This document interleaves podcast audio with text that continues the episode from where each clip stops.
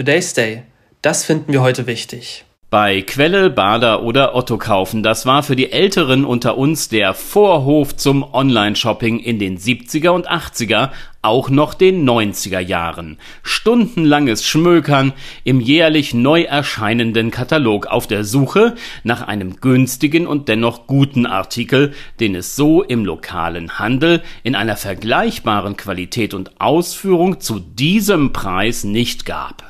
Nächster Schritt, Ausfüllen der Bestellpostkarte mit der Artikel- und Kundennummer und dann ab zur Post. Wenn es schneller gehen sollte, konnte man sich auch per Klingeldraht direkt mit der Telefonzentrale des Vollsortimenters seines Herzens verbinden und dort die für den Anruf ausgewählten Konsumwünsche kundtun. Was wir alle wussten, viele Artikel stammten aus der DDR-Produktion, und da deren Devisenhunger und Bedarf groß war, konnte man eine nicht geringe Menge von im Sozialismus hergestellten Konsumgütern in den Katalogen der Versandhäuser, durchaus aber auch im stationären Fachhandel, finden und kaufen.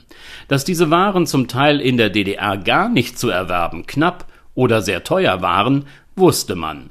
Ganz so weit, dass wir deshalb auf die Güter made in GDR verzichteten, ging unsere Solidarität mit den Brüdern und Schwestern im Osten aber dann doch nicht. Noch ein paar wenige Worte zur Qualität, häufig überdurchschnittlich bis hervorragend. Ich erwarb Ende der 80er Jahre bei Quelle ein Hi-Fi-Set für nur 600 D-Mark, gebaut vom volkseigenen Betrieb RFT, versehen mit dem Markenaufdruck Universum.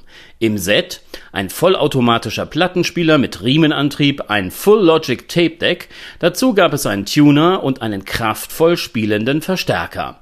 An den Komponenten hatte ich wirklich lange Freude. Und auch der RG28, so hieß ein in der DDR hergestelltes Handrührgerät, war von guter Qualität. Doch genug der Nostalgie. Dass es bei der Produktion von den im Westen begehrten Gütern nicht immer zuging, wie man sich das vielleicht vorstellte, berichtete der Spiegel bereits im Juni. Mittlerweile hat der MDR weiter recherchiert. Es geht um die Kameras des Herstellers VEB Pentacon. Sie fanden in der Bundesrepublik großen Anklang und Käufer in Scharen. Zu erwerben waren sie unter anderem bei Otto unter dem Markennamen Praktika. Gefertigt, wie wir nun erfuhren, von Menschen, die nicht freiwillig an der Produktion beteiligt waren. Bekannt wurde, dass Teile der hochwertigen Kameras im Cottbusser Gefängnis in Zwangsarbeit entstanden.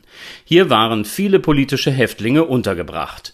Ein großer Teil des Maschinenparks des Herstellerwerkes, mit dem gestanzt wurde, er befand sich gut bewacht genau dort. Dass Gefangene zu dieser Arbeit gezwungen wurden, konnte man bereits 1976 erfahren, als der Branchendienst Marktintern darüber berichtete. Die Arbeit an den Stanzen, sie führte häufig aufgrund der scharfkantigen Metallbauteile zu Verletzungen. Einzelne Geschäfte des stationären Fotofachhandels verkauften daraufhin die Geräte zum Teil nicht mehr. Bei Otto bestreitet man von der Angelegenheit erfahren zu haben. Schwer zu glauben, auch weil im Jahr 1979 ein Interview mit einem ehemaligen Häftling im ZDF gesendet wurde, durch das man über die Umstände der Produktion hätte Kenntnis haben können. Und Otto? Schon nach den ersten Berichten des Spiegels wies man die Anschuldigung, von Häftlingsarbeit gewusst und dennoch von ihr profitiert zu haben, zurück.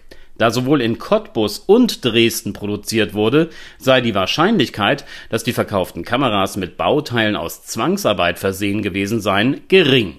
Schwierig. Denn schon wie erwähnt, die meisten Standsanlagen, 40 von ihnen, sie standen in Cottbus nur zehn in Dresden. Das Problem ist zeitlos. Auch bei den Konsumgütern, die wir heute erwerben, kennen wir selten die Historie ihrer Entstehung. Über Kinderarbeit bei der Beschaffung von Lithium, das Bestandteil der allgegenwärtigen Akkus ist, wurde berichtet. Oder von den Arbeitsbedingungen bei chinesischen Konzernen, in denen unsere Smartphones zusammengebaut werden. Auch die deutsche Autoindustrie, die in China produziert, geriet wegen einer möglichen Beschäftigung von zur Zwangsarbeit verpflichteten Uiguren in die Schlagzeilen.